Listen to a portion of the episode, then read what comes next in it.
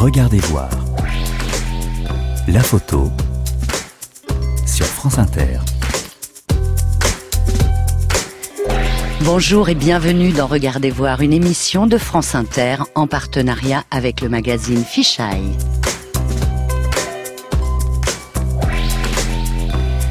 Aujourd'hui, je vous propose de regarder une image, une seule, la photo de Neil Leifer prise le 25 mai 1965 lors du combat de Mohamed Ali contre Sonny Liston.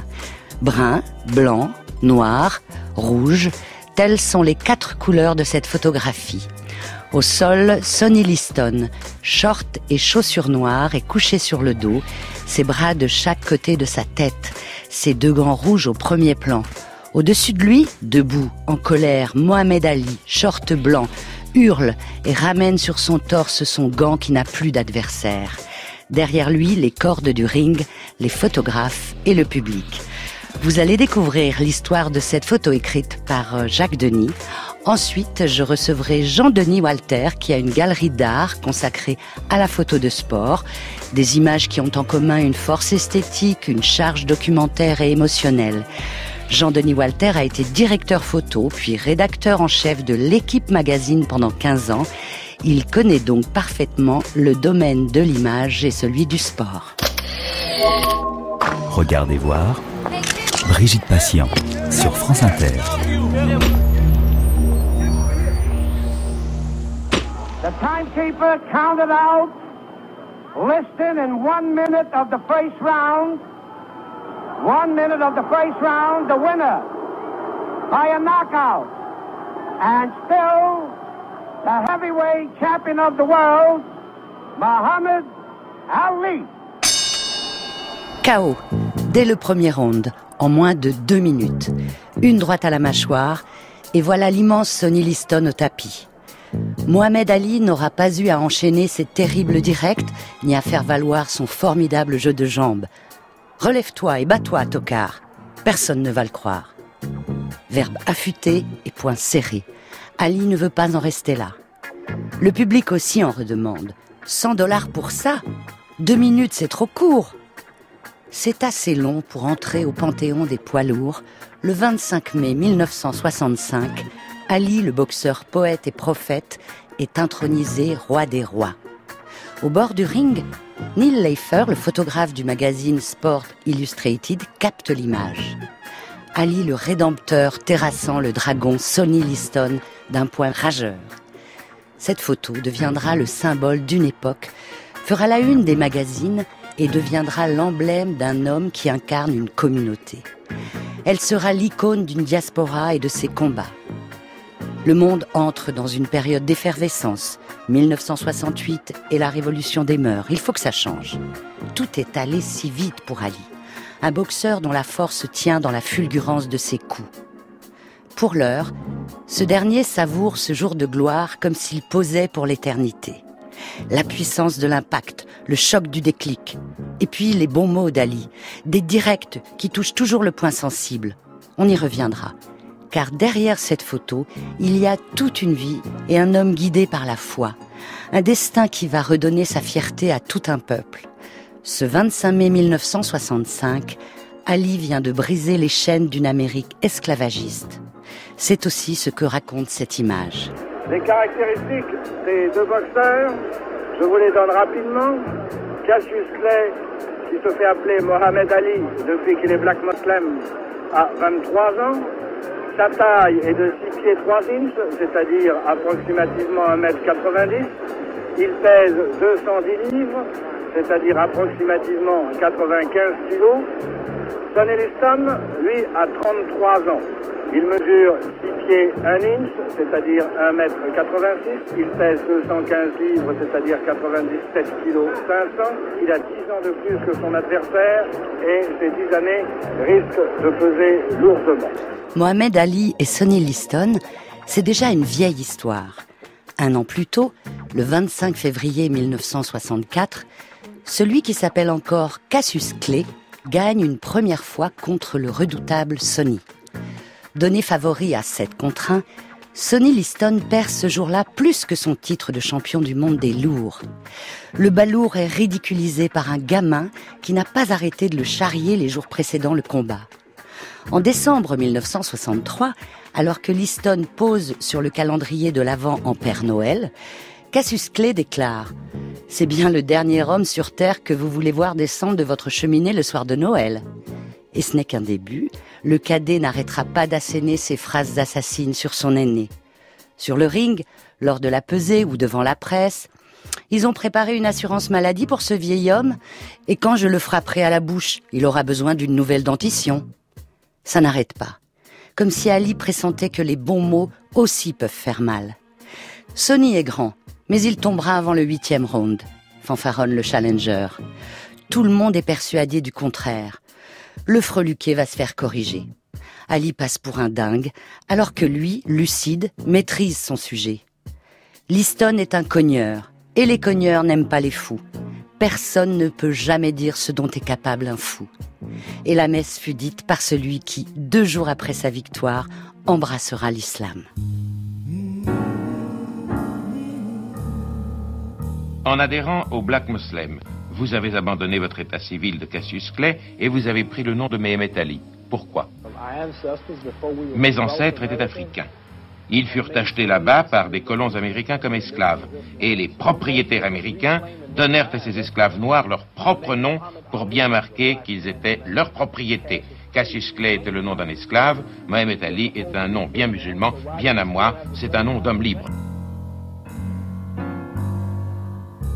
Le 6 mars 1964, le dirigeant de la Nation of Islam, Elijah Muhammad, valide ce choix. Le nom de Cassius Clay ne signifie rien. Mohamed Ali est le nom que je lui donnerai aussi longtemps qu'il croira en Dieu et me suivra. En août de la même année, le boxeur se félicite de ce changement de nom qui annonce des lendemains qui swingeront autrement. Mohamed signifie digne de louange et Ali le plus haut de quoi coller à l'ego de celui qui a toujours cru que son destin était dans ses mains. Cette renaissance lui permettra de dépasser ses rêves d'enfant et de tracer un chemin que personne n'avait imaginé pour lui. Son père, qui avait vécu la ségrégation raciale, pensait que toute rédemption était impossible avec l'homme blanc. Le désormais Black Muslim ira plus loin que ce père auquel il ressemblait par bien des aspects. De sa mère, le boxeur a hérité d'une foi profonde. Ali est l'élu, celui qui se réalise dans un sport mettant en scène le combat entre noirs et blancs. Au printemps 1964, après avoir vaincu Sonny Liston pour la première fois, il traversa l'Atlantique pour se rendre au Ghana, terre promise du panafricanisme. Fêté comme un héros, le voyage initiatique dans le pays qui a vu partir tant d'esclaves achève de convaincre Ali il se considère désormais comme un missionnaire envers son peuple. Mohamed Ali, vous avez prouvé que vous aviez des qualités de cœur. Comment avez-vous concilié ces qualités avec ce dur métier qu'est celui de boxeur? Est-ce qu'il vous est arrivé de vous poser des questions au cours d'un combat et d'avoir envie d'arrêter de frapper? Uh, Je ne peux pas faire du mal à un homme. Je ne veux pas en faire un infirme pour la vie alors que je sais que c'est un homme qui a une famille, un père, une mère, des frères et des sœurs qui vont souffrir aussi. Et je crois que le ciel me punirait si, de propos délibérés, je frappais un homme qui ne peut plus se défendre alors que je sais pertinemment que j'ai gagné le combat. Je n'ai pas dans mon cœur le sentiment de faire mal pour faire mal, mais simplement de frapper pour gagner. C'est donc en tant que Mohamed Ali qu'il accorde une revanche à Sonny Liston ce 25 mai 1965. Cela ne fait que renforcer l'opposition de style entre l'adepte de la Nation of Islam et le protégé de la pègre. Dans la vie, comme sur l'espace du ring, ces deux n'ont rien en commun. Ali et Liston, c'est l'élégance faite homme contre la brute sans délicatesse. C'est aussi le combat entre deux représentants de la communauté afro-américaine dans des États-Unis divisés sur la ségrégation raciale. Liston, c'est un pecno, né Dieu sait quand dans un bled de l'Arkansas, le 24e rejeton d'une famille de 25. Selon la légende, sa mère aurait accouché dans une cabane attenante à un champ de coton. Ce fils de métayer a une quarantaine d'années au moment de combattre Ali the Greatest. Autant dire qu'il incarne le passé, avec un sérieux passif. Avec pas moins de 19 interpellations dans sa jeunesse, vol à main armée, agression d'un policier et une condamnation à 5 ans de prison en 1950. C'est là, au pénitencier d'État du Missouri, qu'il a pris les gants. Il ne va plus les lâcher. Libéré sur parole avant terme, il dispute son premier combat pro le 2 septembre 1953. Première victoire en 33 secondes. Dès lors, tout s'enchaîne pour Sonny Liston, qui sera plus tard managé par des caïds de la mafia italienne. En 1962, alors qu'il s'apprête à disputer le titre de champion du monde des lourds, le président John Fitzgerald Kennedy dit à Floyd Patterson, son adversaire, Vous devez absolument battre ce type-là. Patterson sera démoli en une reprise.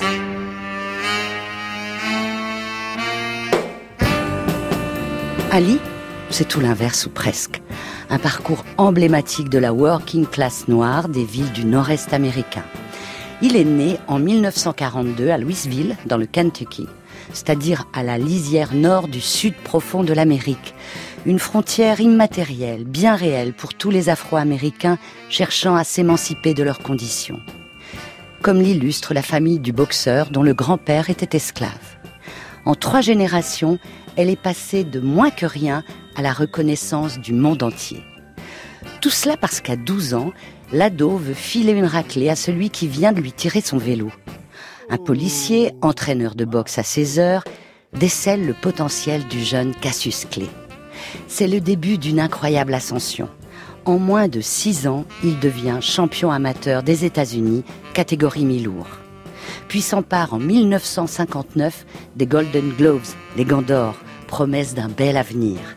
L'année d'après, il quitte le lycée et s'envole pour les Jeux olympiques à Rome où il triomphe en finale suivant une stratégie qui fera école. Je vole comme le papillon, je pique comme l'abeille. Autrement dit, après avoir dansé autour de son adversaire polonais, il l'exécute au troisième round. Passé pro, coaché désormais par Angelo Dundee, il lui faudra tout juste 4 ans et 20 victoires pour devenir champion des lourds. Le 25 février 1964, Sonny Liston jette l'éponge au début de la septième reprise. Sonny Liston prétendra avoir été blessé, mais on le soupçonne de s'être couché. Le FBI est même saisi d'une enquête. Il faudra attendre 50 ans pour que le Washington Times ait enfin accès aux archives de l'époque qui laissent planer un doute. 15 mois plus tard, Sonny Liston ne tient même pas un round. Le jeu de est absolument remarquable. Danseuse sur le ring. Et c'est une Clay. Et tapis tombé suite au fameux Phantom Punch d'Ali, un coup fantôme qui n'a fait qu'effleurer la joue de Sonny Liston. La photo de Neil Leffer immortalise l'instant d'après. Cette chute entraîne très vite des huées dans les travées. Ce deuxième combat dont personne ne voulait, ce deuxième combat qui fut repoussé avant d'être finalement programmé dans une patinoire au milieu de nulle part, ce combat des chefs serait donc truqué Truqué c'est ce que hurle une bonne partie des 4000 spectateurs massés autour du ring. La photographie ne montre pas la réalité. Elle montre l'idée que l'on s'en fait, confiera le photographe Neil Leffer à l'équipe magazine en septembre 2007. Lucide, il a pu mesurer le pouvoir d'une image et ce que l'on y projette. Les exemples ne manquent pas en la matière. Ce cliché fera le tour du monde, frappant l'opinion publique. Life en fera sa une, comme bien d'autres magazines. Sans aucune fausse modestie, je crois que si Ali n'était pas devenu une telle légende du sport, cela n'aurait été qu'une belle image de chaos. Mais au fur et à mesure que sa stature grandissait, cette photo correspondait exactement au souvenir que voulait garder de lui le public. Jeune, beau, Étincelant explique Neil Leffer dans Relentless, un ouvrage où il décrypte ses plus belles images. Bientôt, le cliché sera exposé en galerie et décliné en logo. Cette photographie fera la fortune de Neil Leffer, tout juste 22 ans au moment des faits. Elle scellera le destin hors du commun de Mohamed Ali et mettra en lumière la face sombre des États-Unis. C'est ce que révèle cette instantanée couleur. Ironie du sort, à côté de Neil Leffer, le photographe de la société de presse, a réalisé un cliché très proche, mais en noir et blanc. L'autre ironie, c'est que sur la photo de Leifer, comme sur celle de la société de presse, on voit en arrière-plan une nuée de photographes de l'autre côté du ring. Être au bon endroit au bon moment, c'est une des conditions de réussite pour la photographie de sport. J'étais évidemment au bon siège, mais ce qui compte, c'est de ne pas se rater, concédera Neil Leffer quelques années plus tard. Et ce 25 mai 1965, à Leviston, dans ce trou perdu du Maine, il ne manqua pas ce cliché de légende. Ali, short blanc, exorcisant Liston, short noir, crucifié. L'image christique a quelque chose d'irréel, comme sur un tableau. Prise dans le vif de l'instant, la photo saisit cette beauté éphémère du geste. Il y a toute la symbolique incarnée par ce boxeur, brutalité poétique et puissance charismatique qui feront de lui l'athlète le plus aimé du pays, le plus détesté aussi. Au milieu des années 1960, Mohamed Ali incarne à lui seul toutes les contradictions des États-Unis.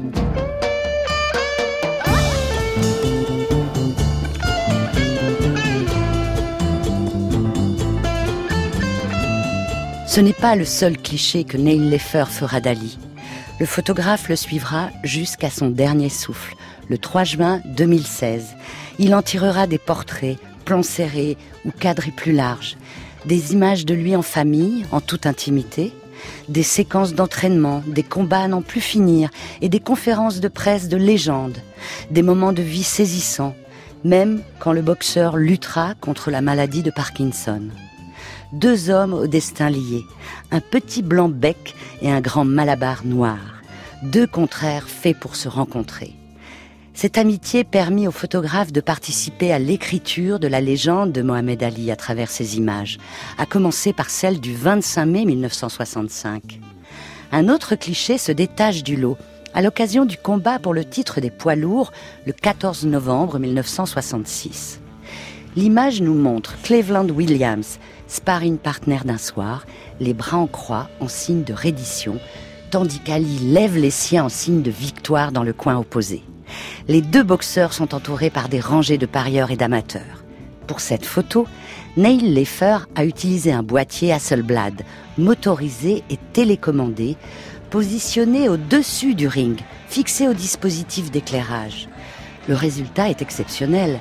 L'image nous plonge au cœur de la boxe, tout y est dans les moindres détails et sa géométrie plus que parfaite lui confère une certaine abstraction.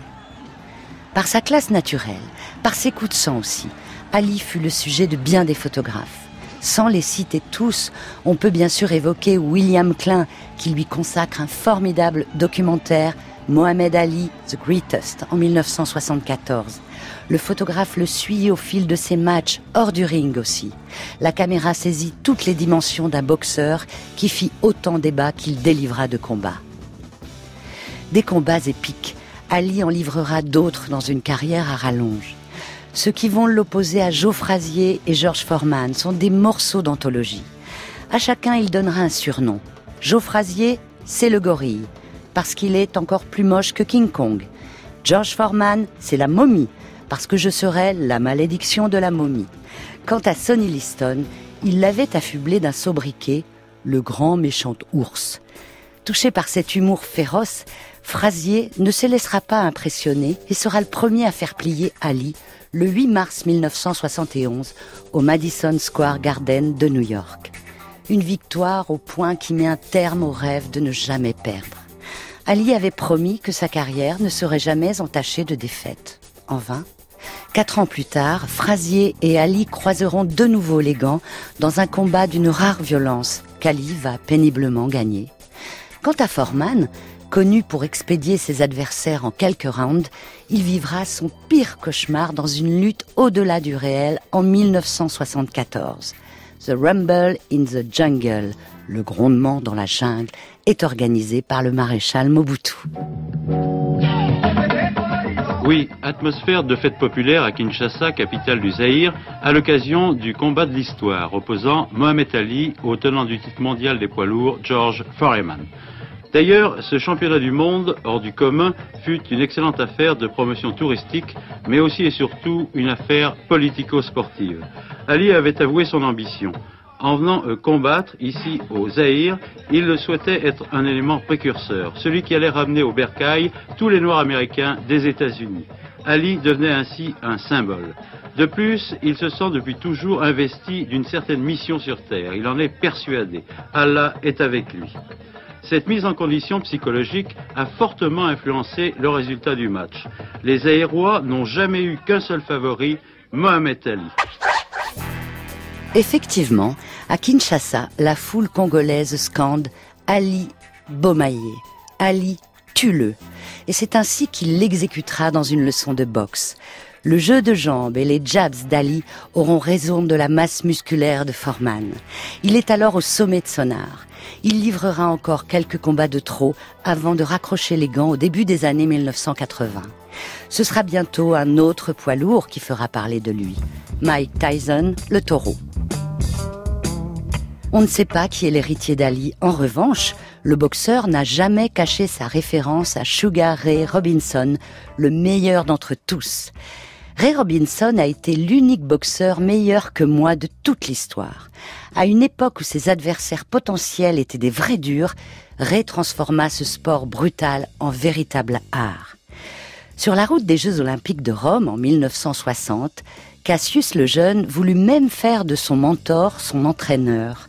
Mais Sugar Ray Robinson a trop tardé à raccrocher les gants et il décéda prématurément de la maladie d'Alzheimer.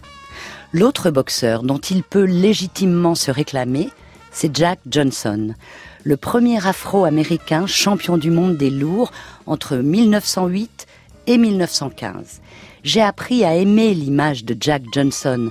Je voulais être rude, coriace, arrogant, le nègre que les bouseux blancs n'aimaient pas.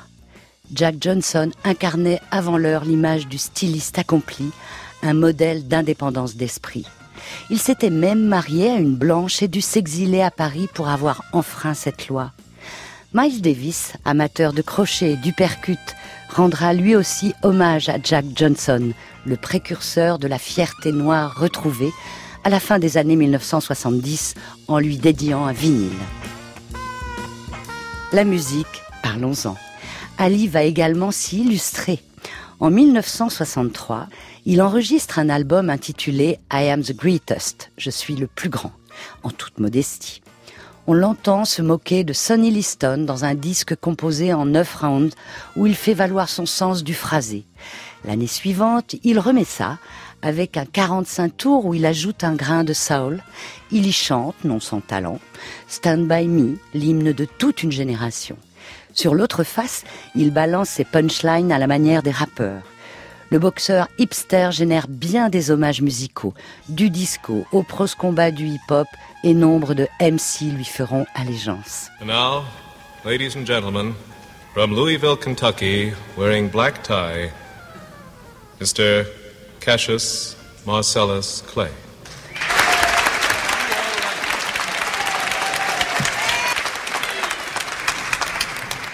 For his first reading, Mr. Clay will honor us with a recitation of his classic poem, I Am the Greatest.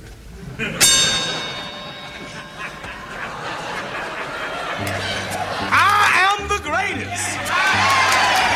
By Cassius Clay. This is the legend of Cassius Clay, the most beautiful fighter in the world today. When the night come and the land is dark and the moon is the only light we see. No, I won't be afraid. No, I won't be afraid. Just as long as you stand, stand by me.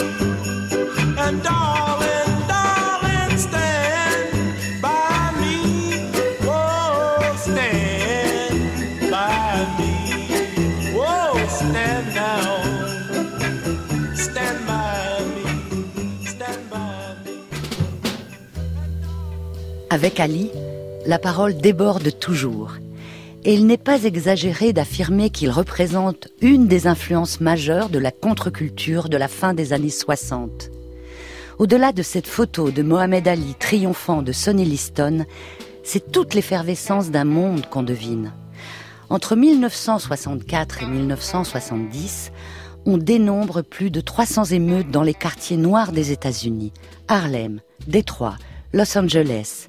À la lutte pour les droits civiques menée par Martin Luther King, d'autres militent autrement. Après la ségrégation raciale, certains songent même à une nouvelle sécession. Ce droit à la différence que traduit la conversion de Cassius Clay en Mohamed Ali, le boxeur l'exercera à plusieurs reprises. Je n'ai pas de problème avec les Viet Cong, déclare-t-il le 17 février 1966. L'année suivante, il refusera de participer à la guerre du Vietnam en faisant valoir sa conscience de musulman. Pas question pour lui de s'enrôler sous cette bannière étiolée. Cassius Clay a adhéré à la secte des musulmans noirs et s'appelle maintenant Mohamed Ali.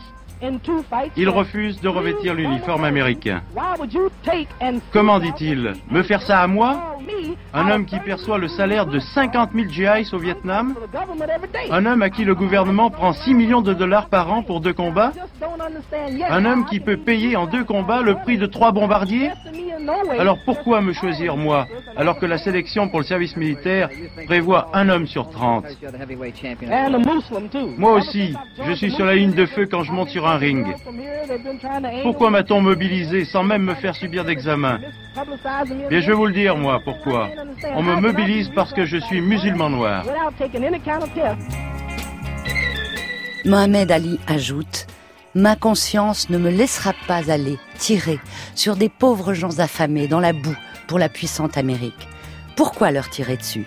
Ils ne m'ont jamais appelé nègre, ils ne m'ont jamais lynché, ils n'ont pas lâché les chiens sur moi. Ils n'ont pas volé ma nationalité, violé ma mère, ni tué mon père. Le choc des mots ébranle l'Amérique, la divise. Traître pour les bien-pensants, héros pour ceux du ghetto. Ali porte la parole des sans-voix et livre un autre combat. On lui retire sa licence, il perdra son titre.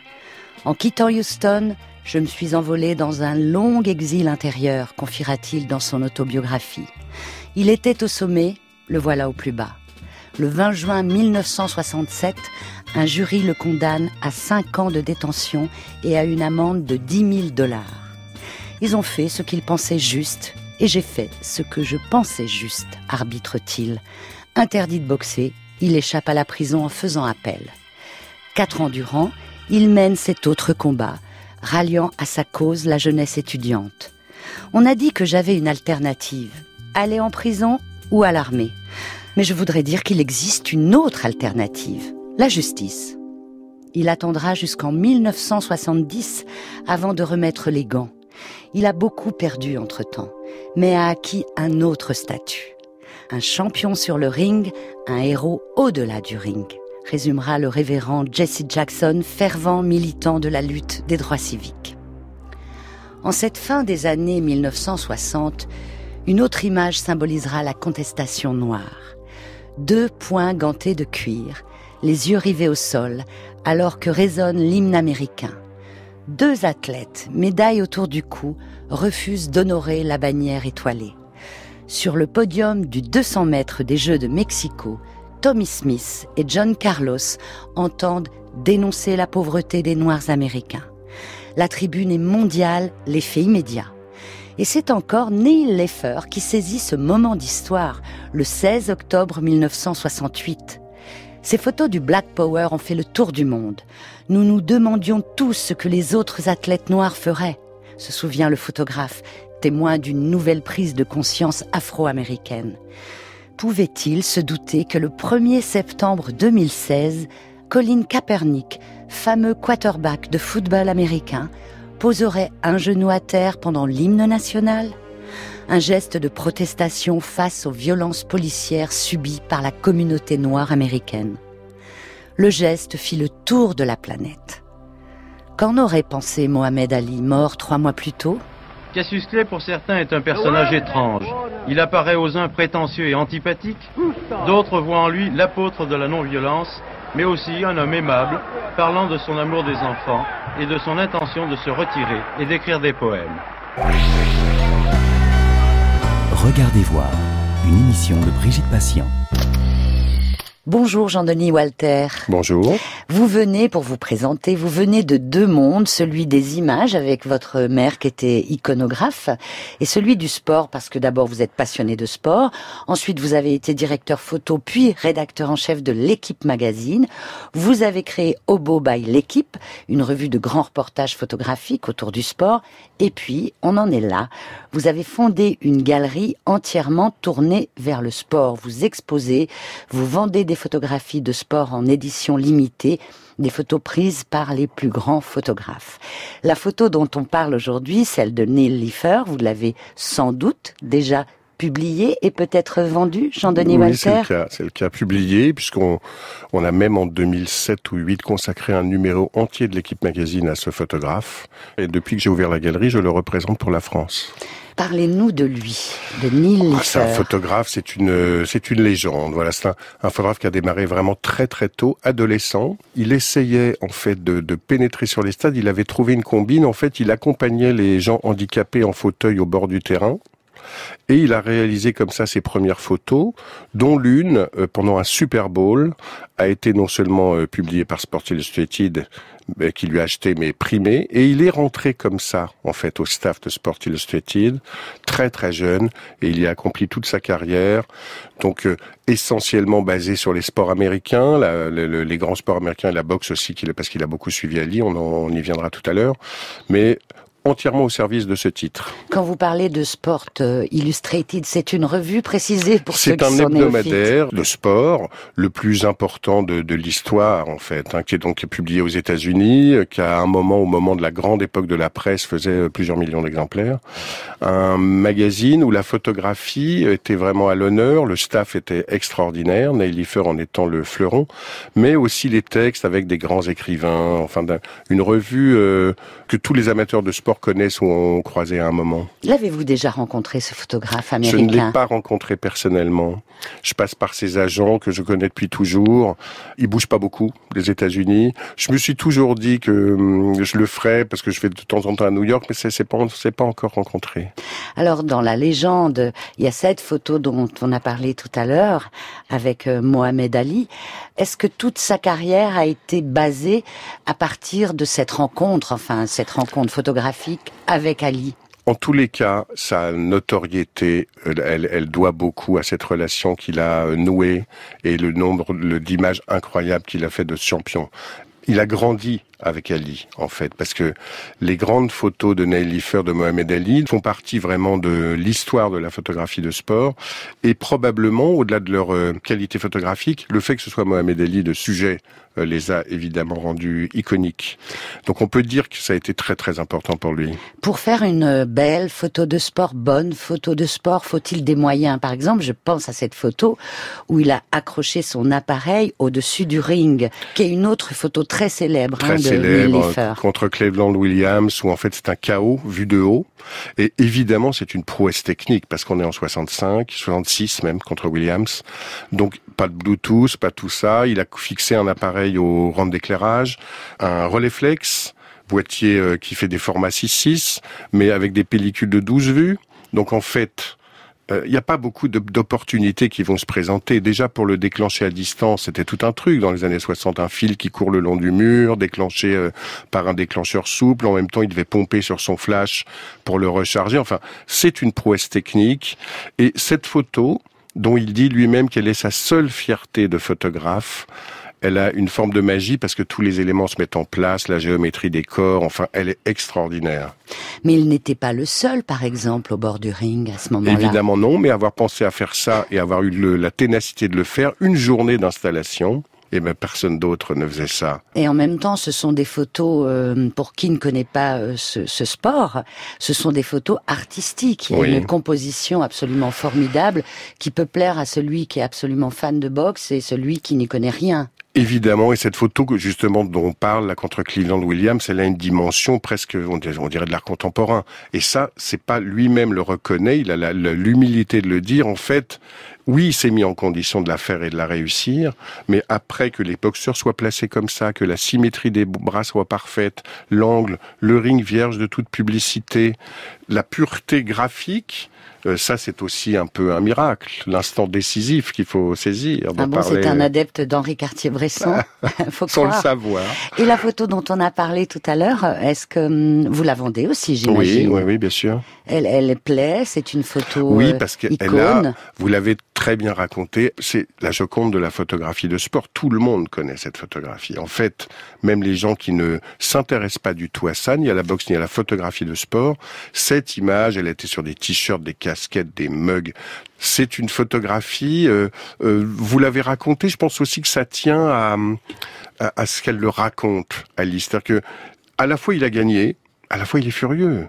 Sonny Liston lui a volé la gloire. Mhm. Il s'est couché euh, sur le, le The Phantom Punch. Il sait pas trop pourquoi, il y comprend pas la situation et en fait il est frustré. Et en fait c'était ce côté un peu provocateur, un peu cette gloire qui, qui recherche, elle lui a été volée ce soir-là. C'est pour ça qu'il en voulait horriblement à Liston. Vous pouvez nous dire dans une fourchette, hein, combien coûte aujourd'hui une photo telle que celle-ci? Celle-ci, dans la mesure où c'est une des plus importantes photographies de l'histoire du sport, on est aux États-Unis. Nelly est américain. Donc on n'est pas dans la hum, règle des 30 exemplaires de la photographie française où pour qu'une photographie ait le statut d'œuvre d'art, elle doit pas être euh, éditée à plus de 30. Nelly il fait trois formats un petit, un moyen, un grand, 350 exemplaires de chaque. Donc elle est à 1050 exemplaires. Et pourtant, le grand format euh, se vend 18 euh, 000 euros, le moyen format 12 euh, 000 et le petit format 6 000. Et malgré tout, c'est une œuvre importante parce que quand je j'en vends une, je lui commande le tirage. Donc je vois les numéros avancés. Et en juin, j'en ai vendu une qui devait être la 93 sur 350. En janvier, j'en ai vendu une autre qui était la 123. Donc en fait, malgré ce prix très élevé, c'est une œuvre. Quand je vous parlais de la Joconde de la photographie de sport, je suis pas loin de la vérité. Aujourd'hui, euh, Jean-Denis Walter, Neil Liffer a 77 ans. Fait-il toujours de la photo Non, peut-être pour son plaisir, mais en tous les cas, il fait plus, il ne couvre plus, il est plus dans la photographie de sport du tout. Il gère en fait son patrimoine avec les gens de Sport Illustrated qui lui servent toujours d'agent. Il a une galerie lui-même où il ne vend que ses œuvres et il diffuse dans certains pays étrangers. Je ne sais pas s'il a beaucoup de représentants comme moi, euh, mais en tous les cas pour la France, je le représente. Il ne peut pas puisque vous êtes la seule galerie en France et dans le monde dédié au sport. C'est vrai, mais il y a des galeries qui ont de temps en temps ou occasionnellement de la photographie de sport ou sur un travail, une exposition, un auteur. La, la, particularité de la mienne, effectivement, c'est que toutes les images ont un rapport au sport. Toutes, mais elles ne sont pas toutes faites par des photographes de sport. Non, parce que à l'époque de l'équipe magazine, euh, souvent euh, nous avons invité des hum, photographes dont, dont, j'appréciais le talent, euh, le, la patte, des grands noms, Martine Parr, Gérard Rancinan, enfin plein de photographes qui n'étaient pas du tout des photographes de sport, à travailler sur le sport. Ils amenaient de la fraîcheur, leur talent, leurs pattes. Et en fait, cette galerie, quand je l'ai conçue, quand j'y ai pensé, toutes ces images, elles me sont revenues. Et le catalogue, en fait, je l'avais un peu en tête. Les 50 grandes images que j'avais croisées étaient au catalogue. Alors il y a une autre photo de Neil Liefers, mais là c'est une photo euh, au JO de Mexico de 1968 avec les Américains Tommy Smith et John Carlos. Racontez-nous. En fait, c'est le podium du 200 mètres et à ce moment-là, les deux Américains qui sont sur le podium, ils sont avec un Australien, tendent le poing au moment des hymnes, un poing ganté de noir, et cette photo, elle a fait, évidemment, elle est rentrée dans l'histoire parce qu'il le faisait ça en, en, solidarité avec le Black Panther et avec pour protester contre la condition des Noirs aux États-Unis à l'époque. Mais le fait de faire rentrer la politique au JO, ils ont été expulsés du village, leur carrière a été détruite, le, la, la, suite de leur vie, euh, elle est dramatique à cause de ça. Et même l'Australien qui a été considéré un peu comme complice. C'est lui qui leur a conseillé de mais parce qu'ils avaient qu'une paire de gants. John Carlos avait oublié les siens. C'est lui qui leur a conseillé d'en mettre un chacun. Et sur l'image, on voit nettement que Tommy Smith a le gant gauche et John Carlos le gant droit. Et Peter Norman, rien du tout. Rien, mais il, est, il a participé dans le vestiaire. Ils sont réunis, ils en ont parlé, qu'est-ce qu'on peut faire? il a participé au truc. Et d'ailleurs, ils sont allés à ses obsèques, les deux, euh, récemment à Melbourne, enfin il y a 3-4 ans de ça. Cette photographie, elle est assez banale d'un point de vue photographique. Vous la feriez, je la ferai. Il bouge pas. Et d'ailleurs, il y a plusieurs photographes qui sont là, puisque c'est un podium des JO, donc il y a beaucoup d'envoyés spéciaux c'est son histoire en fait. Je dis toujours qu'une photographie c'est la conjonction d'une force esthétique et d'un propos. Celle-ci c'est clairement le curseur est du côté du propos. Bien sûr. Elle raconte quelque chose qui a marqué l'histoire, qui a fait voilà, qui a bouleversé les jeux. Elle est symbolique. Elle est symbolique. Celle de Neil Leifer, je dirais par rapport aux autres déjà, et de la même manière que vous l'avez souligné pour la photo à Lilliston, elle est en couleur. À l'époque, les 90% des photographes travaillent en noir et blanc. La presse ne publie quasiment que du noir et blanc. Et donc elle est en couleur. On connaît celle de Depardon aussi en France, qui était aussi à Mexico. Mais souvent, celles de Raymond Depardon sont présentées. Les, photos qu'il fait, c'est des, des plans plus serrés, où on est plus sur l'athlète avec le point. Donc il y a une force par rapport au côté révolution. Celle de Neil Leifer, elle raconte le podium, le fait qu'il soit mis pieds nus, les chaussures sont posées à côté. Je pense en référence à l'esclavage. On voit le podium, on voit l'Australien, on voit vraiment tout le contexte. Le fait de la garder comme ça et qu'elle soit en couleur fait qu'elle a été plus, plus, plus souvent publiée que les autres. Mhm. Quels sont les autres grands noms de la photographie euh, dans le domaine du sport aujourd'hui? Concernant la France, l'essentiel des grands photographes est concentré euh, dans le staff de l'équipe. Franck Seguin, Pierre Lahalle, Stéphane Mantet sont les grands noms de la photographie de, de, sport française aujourd'hui. Et l'équipe, parce qu'ils sont, euh, euh, enfin, ils voient le talent, ils en consomment toute la journée. Au fur et à mesure, même quand ils les voient grandir dans d'autres agences, ils les récupèrent. Donc, je dirais que l'essentiel des grands photographes français sont à l'équipe. Autrement, on, dit toujours que les, grands spots, enfin les, écoles de photographie de sport les plus importantes, c'est les anglo-saxons, l'Allemagne et même le Japon, où il y a aussi des très très grands photographes de sport. Là, vous avez dit le mot agence. Y a-t-il, il y avait avant des agences de photographes de sport et aujourd'hui? Il en existe encore quelques-unes, mais qui ont beaucoup de mal à s'en sortir. La plupart du temps, elles ont été, les grandes ont été rachetées par Getty, qui donc est devenue la plus grande agence de sport mondiale du fait de tous ces rachats. Ils ont démarré au départ sur les cendres de All Sport, une agence anglaise extraordinaire, et après ils ont grandi en, rachetant comme ça euh, tout ce qui leur semblait euh, important à faire. Les photographes de sport sont-ils au même régime que les autres photographes professionnels, c'est-à-dire euh, le pain sec, difficulté de trouver du travail, difficulté d'être payé, difficulté de... Oui, je dirais oui, à part quand ils sont, ils font partie d'un staff d'une agence ou d'un journal, c'est très compliqué, d'autant que le sport se passe dans le monde entier et que les frais générés pour couvrir l'actualité sportive euh, sont très importants. Imaginez des Jeux Olympiques, une Coupe du Monde, ça va être 4-5 semaines, à l'extérieur, faut se loger, faut là. C'est, c'est un investissement vraiment très important. Quels sont les grands photographes de sport? Alors là, vous avez parlé des Français qui sont plus ou moins au sein de l'équipe, mais euh, donnez-nous quelques noms, par exemple, de photographes américains? Que vous avez sans doute déjà exposé. Oui, ben, les grands photographes de Sports Illustrated, Walter Hughes, euh, Bob Martin en Angleterre est connu comme une référence. Il y a aussi des photographes de, de niche qui, dans leur domaine, sont les plus, sont les plus grands. Il y a un Français euh, qui s'appelle Bentoire, qui est installé à Tahiti depuis une dizaine d'années, qui est probablement le plus grand photographe de surf et d'océan du moment. Il y a un très grand photographe qui s'appelle Alexis Berg, qui lui s'est spécialisé euh, dans les grands trails, dans le l'outdoor, dans les épreuves euh, en pleine nature. Et je pense que le, les indépendants, quand ils font pas partie d'un staff, pour s'en sortir, ils ont besoin de développer vraiment une niche où ils vont être euh, incontournables. Quelle est la différence, Jean-Denis Walter, entre publier une image, vous l'avez fait de nombreuses fois quand vous étiez au sein de l'équipe, magazine, et accrocher une image sur les murs d'une galerie C'est très différent en fait. Le choix, je fais pas du tout le choix pareil. Quand vous publiez un reportage, il y a certaines images du reportage qui sont pas forcément extraordinaires, mais qui sont euh, décisives et même euh, obligatoires dans le dans le récit. Elle, c'est par rapport à ce qu'elle raconte. Dans une galerie, l'image doit exister seule. Elle doit, elle toute seule, porter l'histoire, toute seule. Il faut que vous puissiez imaginer l'avoir sous les yeux, pour toujours, ou en tous les cas pour longtemps. Et donc, l'histoire qu'elle vous raconte, ça dépasse le simple cadre de l'action sportive. Il faut qu'elle vous emmène. Oui, une photo de sport n'est pas uniquement une photo de l'action, justement. Du tout. C'est une photo qui a d'autres euh, d'autres talents. Je peux vous raconter très vite une photo, si vous voulez? Ah, avec grand plaisir. À la galerie, je représente un photographe qui s'appelle Michel Biro, très connu, qui a fondé la revue Attitude Rugby, un grand photographe de rugby, une belle revue noir et blanc assez prestigieuse. Et dans son travail, il y a une photo représentant deux rugbymen, Dimitri Zarzewski et Yannick Nyanga, qui sont internationaux, qui ont fait une grande carrière. Et cette photo, elle est, c'est une étreinte. En fait, ils se resserrent tous les deux. On sent une émotion vraiment extrêmement forte. Et en fait, elle a été faite au début du match. Il s'est encore rien passé. C'est juste après les hymnes. La Marseillaise vient de retentir et tout d'un coup, ils se retrouvent comme ça et on sent qu'il se passe quelque chose. J'ai euh, évidemment rencontré souvent ces deux garçons.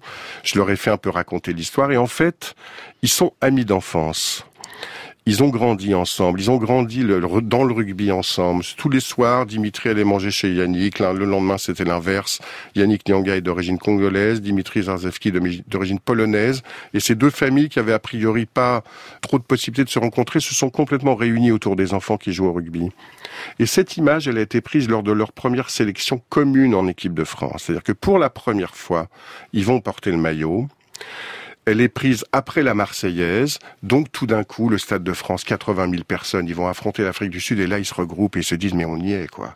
Un truc, ils ont dû y rêver toute leur enfance, toute leur adolescence. Quand on sera grand, on jouera en équipe de France et là, tout d'un coup, le rêve devient réalité. C'est plus, c'est même, euh, incroyable parce que ce match, la France l'a emporté sur l'Afrique du Sud, ce qui est rare.